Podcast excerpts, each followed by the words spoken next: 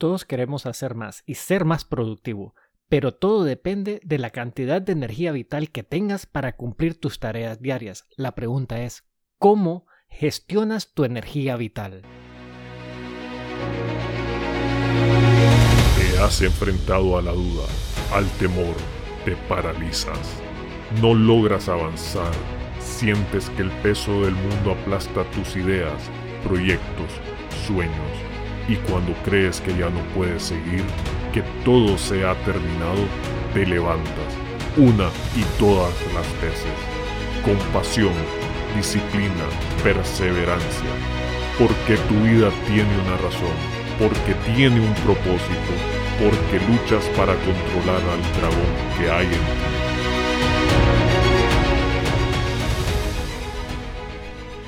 Bienvenidos a otro episodio del Dragón en ti, donde siempre los tratamos de motivar, inspirar, para que logren hacer un cambio en sus vidas, para que así logren vivir sus sueños, anhelos y todo aquello que ustedes desean.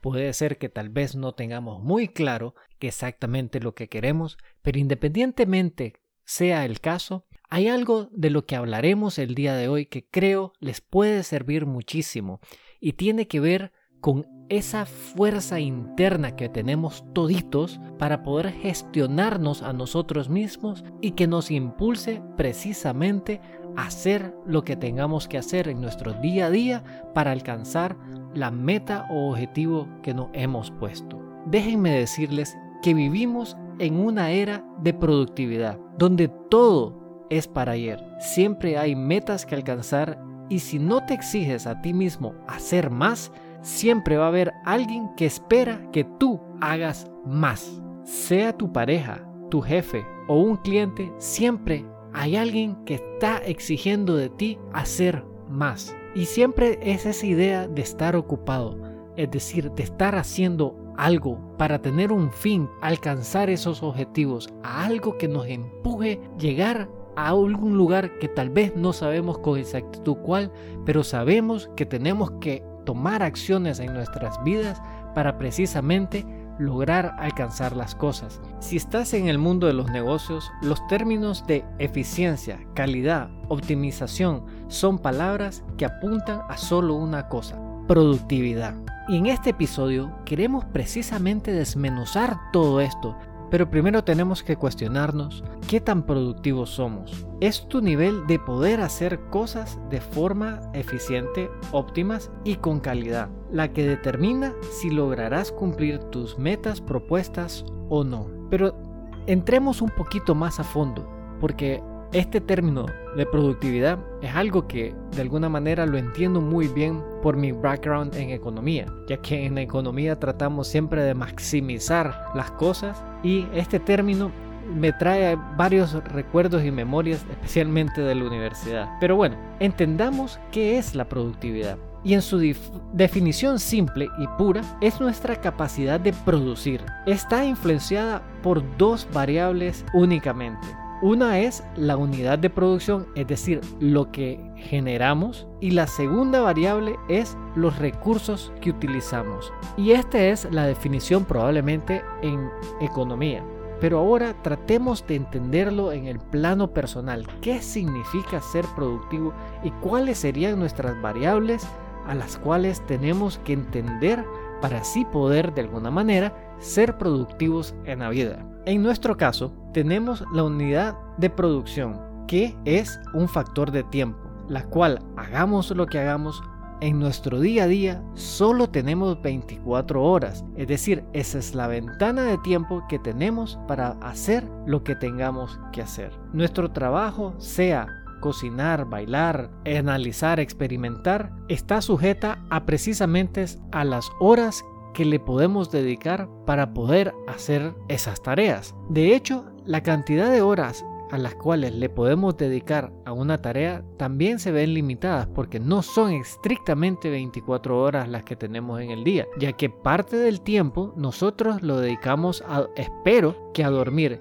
Y es precisamente porque le dedicamos esa cantidad de horas, es que todavía tenemos menos horas para producir. Lo que nos deja entender cuál es la segunda variable de la ecuación, que curiosamente no es la que consideramos a primas a primeras, pero es, aunque ustedes no lo crean, la única variable que realmente podemos manipular en toda esta ecuación, porque el tiempo no podemos estirarlo. Es el tiempo lo único que tenemos y es eh, precisamente las horas de que estamos trabajando son las más que podemos hacer. Pero la segunda variable que tiene que ver con los recursos a nuestra disposición es la que sí podemos de alguna manera influir. Y la segunda variable es precisamente la energía que nosotros inyectamos a las actividades. Y se preguntarán, ¿cuál energía? Bueno, hay algo que yo llamo energía vital,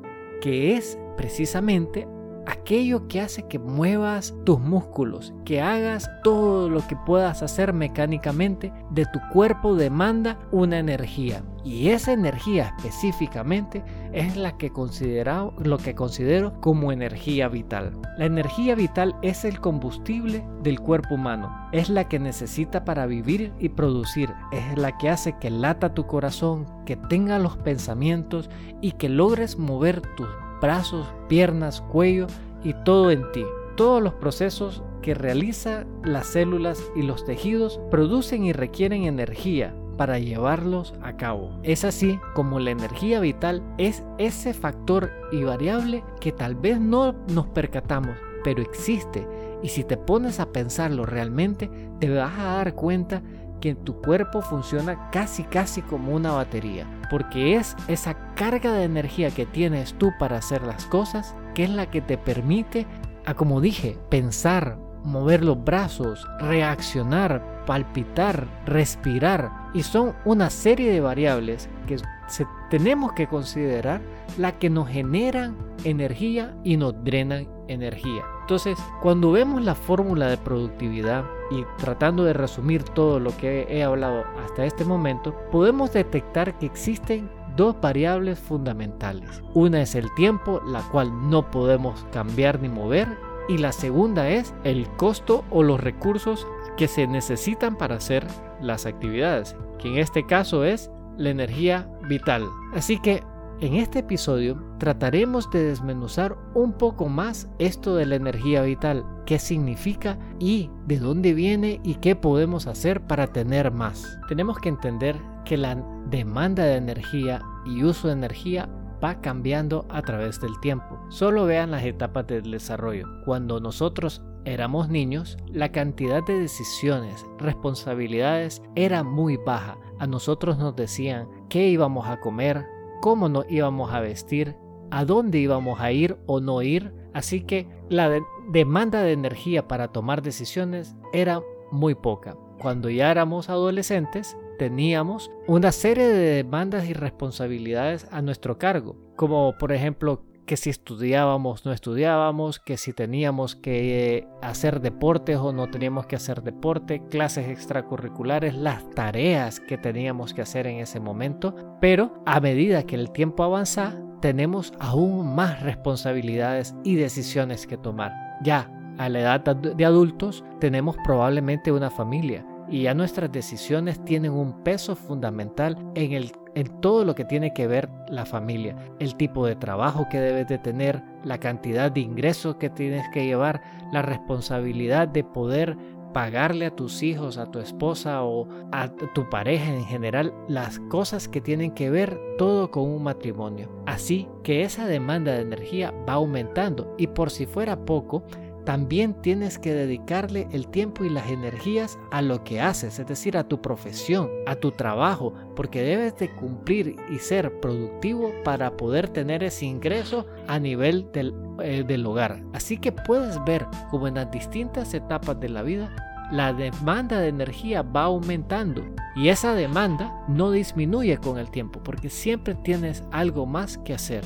Lo que ocurre a medida que el tiempo avanza es que tu capacidad de generar energía también va disminuyendo. Después de los 30 años, nuestros cuerpos dejan de ser esa maravilla de cuerpo que se sana automáticamente, que va creciendo de manera sola. Puedes desvelarte si quieres, comer todo lo que sea y no engordas, pero cuando llega ese momento de los 30 años, todo cambia. Y así tu capacidad de energía y gestionarla también va cambiando. Ahora vamos entendiendo un poco más este tema de la energía y están viendo lo importante y fundamental que es tener una buena gestión de energía para poder realizar nuestras tareas. Pero la energía se ve afectada por dos variables. Una es la cantidad de energía que nosotros tenemos en nuestro cuerpo y para poder ilustrar este principio piensen en una bombilla. Cuando ésta tiene suficiente energía, ésta opera de manera óptima, pudiendo iluminar completamente el área para la cual está diseñada. Pero cuando la energía es baja, esta bombilla enciende, pero no logra desplegar el 100% de la, de la luz que ella está dispuesta a, a, dar, ¿verdad? Entonces, así pasa también con nosotros mismos. Cuando tenemos un nivel de energía óptimo, somos activos, tenemos una claridad en lo que hacemos, tenemos la, la potencia para hacer las cosas de forma eficiente, rápidas, con buena gana y manera. Cuando nos hace falta la energía, pasa lo opuesto. No tenemos ganas de hacer nada, básicamente. Nos da pereza. Tenemos esa idea que las cosas son complicadas, difíciles. Estamos en, esa, en ese punto donde no estamos iluminando todo lo que podemos hacer y por ende tenemos muchas sombras detrás de nosotros que precisamente por falta de tener la energía necesaria no podemos ver, no las podemos ni siquiera ver esas sombras y nos afecta emocionalmente. Y bueno, el segundo factor que afecta la energía es precisamente algo que más o menos estaba mencionando, que tiene que ver con la energía negativa y positiva. Puedes tener energía, pero de un polo negativo. Y, es algo como lo que les estaba diciendo, que cuando tenemos baja energía y estamos en esa posición negativa, estamos precisamente sin ganas de no hacer nada. Nos aburrimos rápidamente, no nos podemos concentrar, estamos precisamente haciendo las cosas de mala gana, como se dice. Y es precisamente por un tema de no tener la energía necesaria para hacer las cosas, pero también estamos con una energía negativa, una pesadez. Estamos precisamente en esa zona de no querer hacer nada. Pero puede ser que también tengamos la energía necesaria para hacer las cosas, pero como no estamos con energía positiva, las cosas estamos haciéndolas, pero las hacemos bajo esa óptica del reproche, de, sobrevivencia bajo, el bajo nuestro mecanismo de defensa que hemos hablado en otros, en otros episodios, estamos reactivos totalmente. ¿Por qué? Porque tenemos nuestra visión del mundo nublada. Y es cuando comenzamos a tener la energía positiva y óptima es que logramos pasarnos a esta zona que llamamos la zona de la productividad, donde tenemos la claridad mental, donde tenemos las fuerzas para hacer las cosas y no estamos requiriendo o dependiendo de estar motivados, estar emocionados, simplemente sabemos lo que tenemos que hacer y podemos hacerlo. Entonces, si vemos, ah, se me olvidaba comentarles el otro estado que sé que no lo toqué, pero permítame decir que es cuando nosotros tenemos baja energía, pero esta energía es positiva. Cuando estamos ahí, estamos en esa zona que se llama de recuperación. Te sientes relajado, te sientes un poquito así como chilling, es decir, como llevar las cosas al suave, pero tienes una actitud positiva sobre las cosas. No eres el más productivo porque no tienes la claridad necesaria tal vez para hacer las cosas, pero es precisamente porque te hace falta la energía. Así podemos ver cómo existen estas cuatro zonas dependiendo de la cantidad de energía que tengas y la calidad de la energía que poseas. Solo para refrescarlo por si acaso no quede muy claro, vamos a, decir las zonas. La primera zona es esa zona, esa zona de frustración, cuando tenemos baja energía y de manera negativa. Es como les decía, nos sentimos cansados, tristes, sin ganas de no hacer nada. Cuando tenemos alta energía, pero negativa, estamos en esa zona de sobrevivencia, es decir, hacemos, reaccionamos, pero todo nos parece algo impaciente, somos impacientes, somos estamos estresados, nos sentimos en como que el mundo está en contra de nosotros. Cuando estamos con baja energía pero positiva, estamos en esa zona donde estamos relajados, tal vez no tenemos la capacidad para hacer,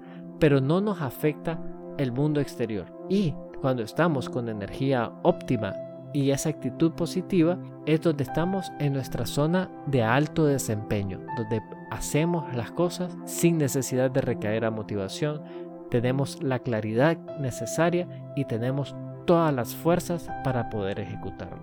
Entonces, esas son más o menos las zonas y así nos movemos de una a otra.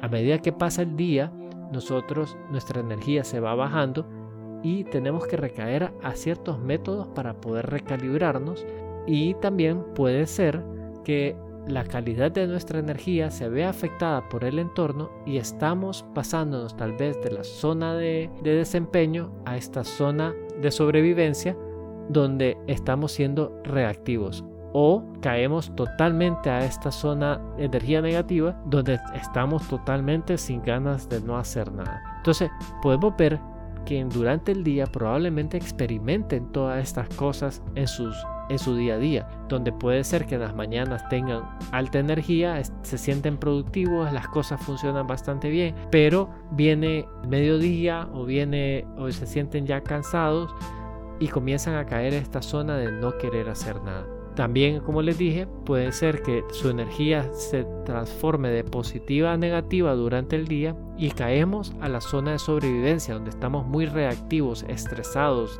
ansiosos, un poco desesperados porque precisamente tenemos energía negativa en nuestro sistema. Entonces, podemos ver cómo la energía es un elemento fundamental, crucial para que nosotros hagamos lo que tengamos que hacer. Así que la gran pregunta que se deben estar haciendo es ¿de dónde sale y qué puedo hacer yo para tener el nivel de energía óptima y que esta energía permanezca positiva durante todo el día? Entonces, permítanme explicarles a dónde y cómo se almacena y se gestiona toda esta energía. Y tienen que entender que Existen dos condiciones fundamentales que debemos de cumplir para poder generar nuestra energía. Y la primera condición fundamental es dormir. Cuando nosotros tenemos un sueño reparador, que lo hemos fomentado en las rutinas que a veces publicamos los días jueves en Instagram, les hemos dicho que el sueño es donde nosotros nos recargamos. Es cuando nosotros logramos descansar que nuestro maravilloso cuerpo comienza a precisamente como un dínamo a generar energía. Entran unos procesos para eh, reparar músculos, para hacer conexiones neuronales, para, en fin, una serie de cosas que ocurren solo cuando nosotros estamos en este sueño profundo.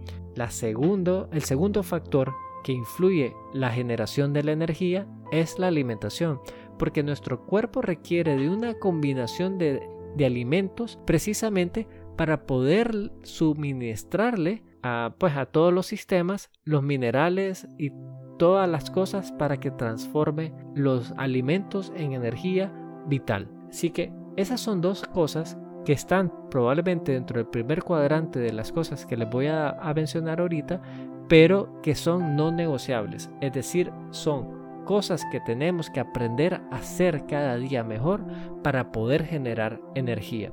Pero la parte de la generación es fundamental e importante.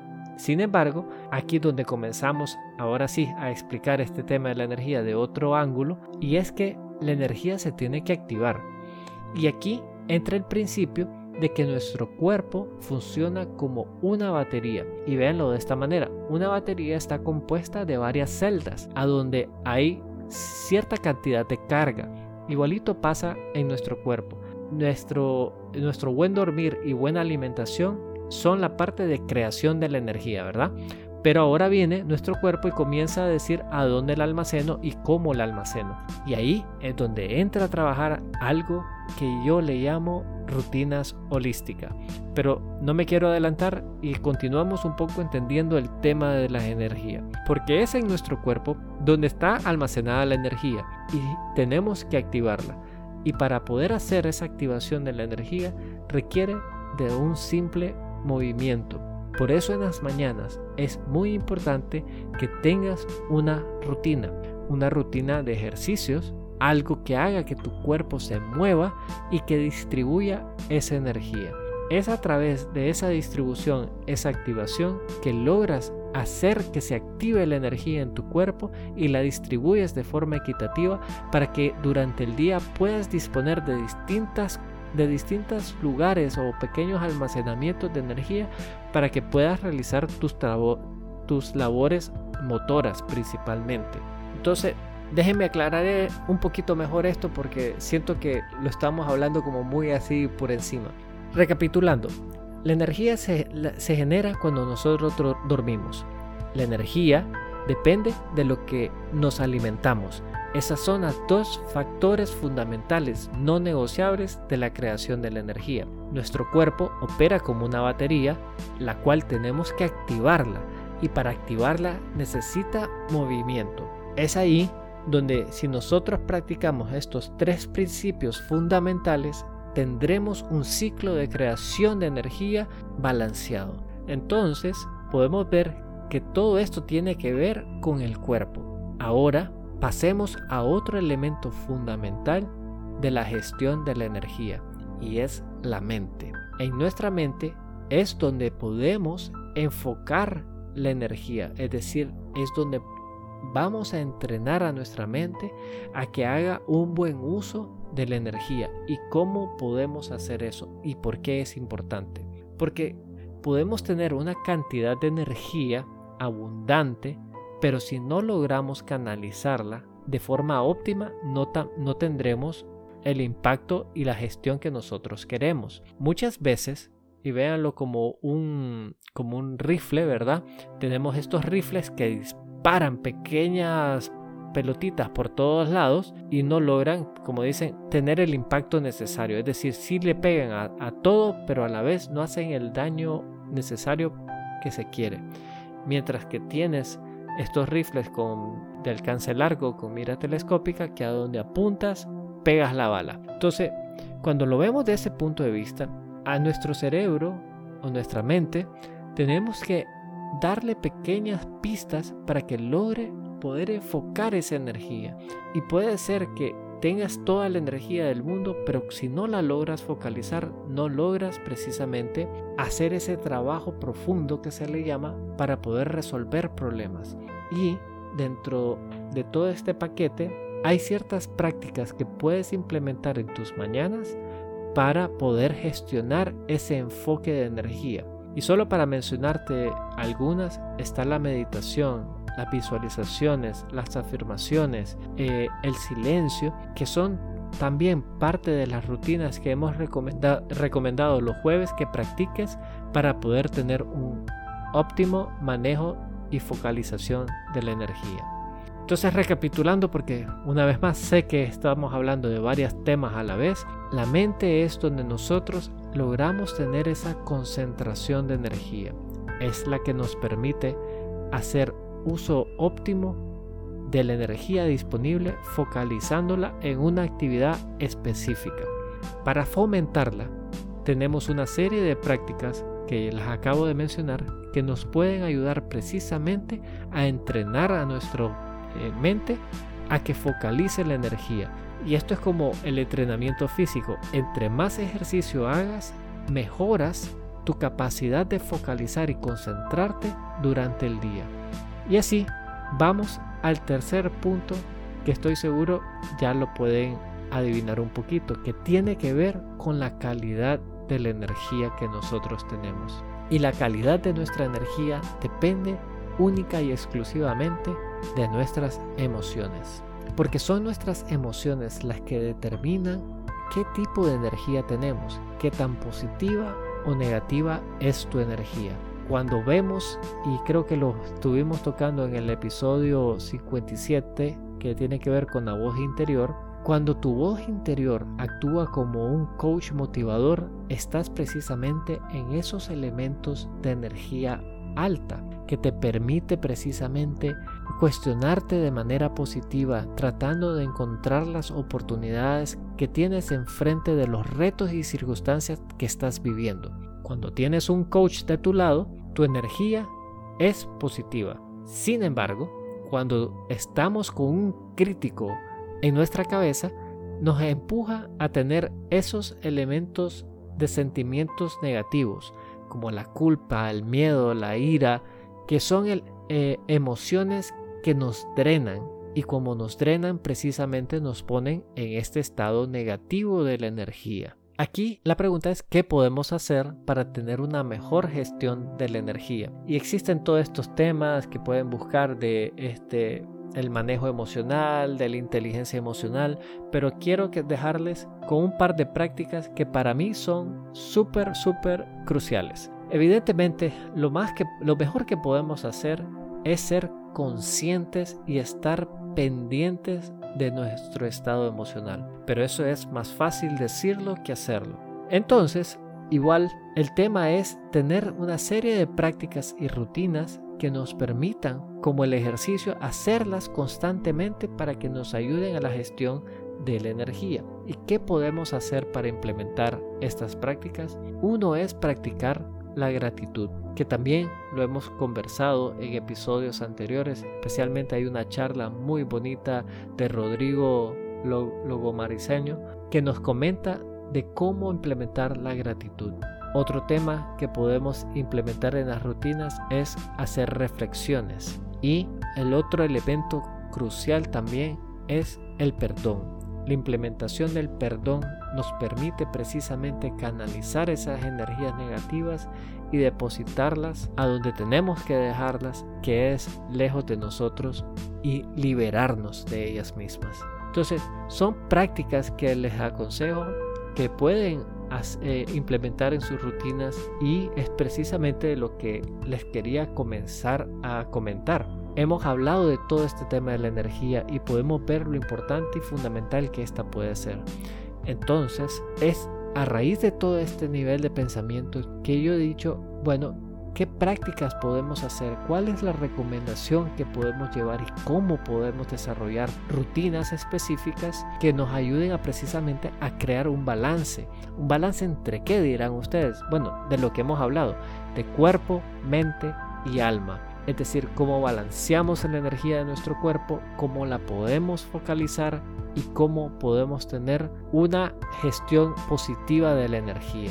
A raíz de ese pensamiento es que he comenzado a explorar distintas rutinas basado en muchas de las pláticas que he tenido con estos coaches emprendedores. Si ustedes ven en los episodios, siempre pregunto qué rutinas ustedes implementan, qué prácticas ustedes implementan. Y he caído a algo que yo le he llamado rutinas holísticas. Y esta rutina holística lo que tiene o lo que persigue realmente es poder activar esas tres zonas fundamentales de nuestro, de nuestro ser para poder intensificar la energía. Y a raíz de implementar una serie de pequeñas prácticas que no toman mucho tiempo en las mañanas, es que he podido experimentar un cambio crucial y drástico que me ha permitido precisamente elevar mi nivel de energía y mantenerla positiva a lo largo del día. No sé cómo cada quien es distinto y entiendo que cada organismo opera diferente, pero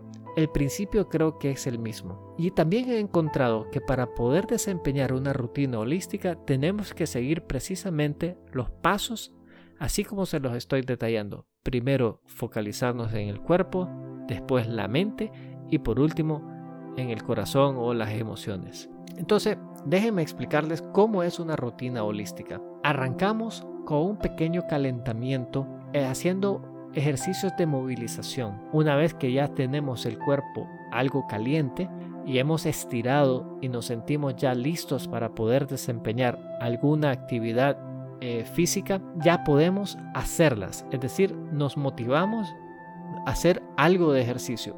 Y para activar la energía, créanme que no se necesita una rutina de dos horas de gimnasio para hacer la activación.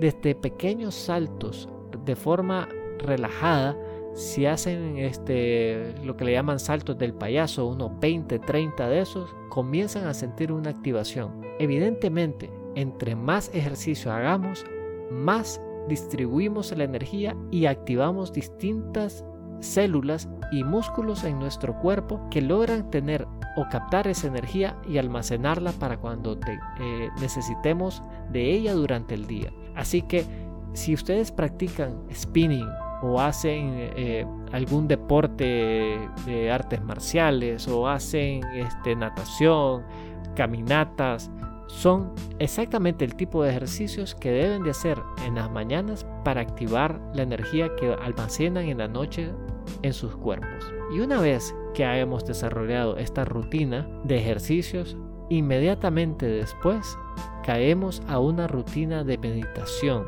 en la cual comenzamos a trabajar nuestras mentes, ayudándole a enfocarse en lo que nosotros consideramos importante desde una práctica de silencio, es decir, tratar de poner nuestra mente en blanco y solo permitirnos ser espectadores de nuestros pensamientos, hasta tener eh, prácticas de visualización donde nos fijamos un objetivo en nuestra cabeza y nos comenzamos a construir cómo poder hacer para llegar a ese objetivo y viéndonos como que ya hemos cumplido la meta y estamos ahí, hasta procesos de afirmación de afirmaciones que son precisamente pequeñas frases que ayudan a centrarnos en nuestra identidad, nuestros valores y nuestros deseos. Y es así como vamos incorporando estas pequeñas prácticas que nos van ayudando a activar la energía y a focalizarla.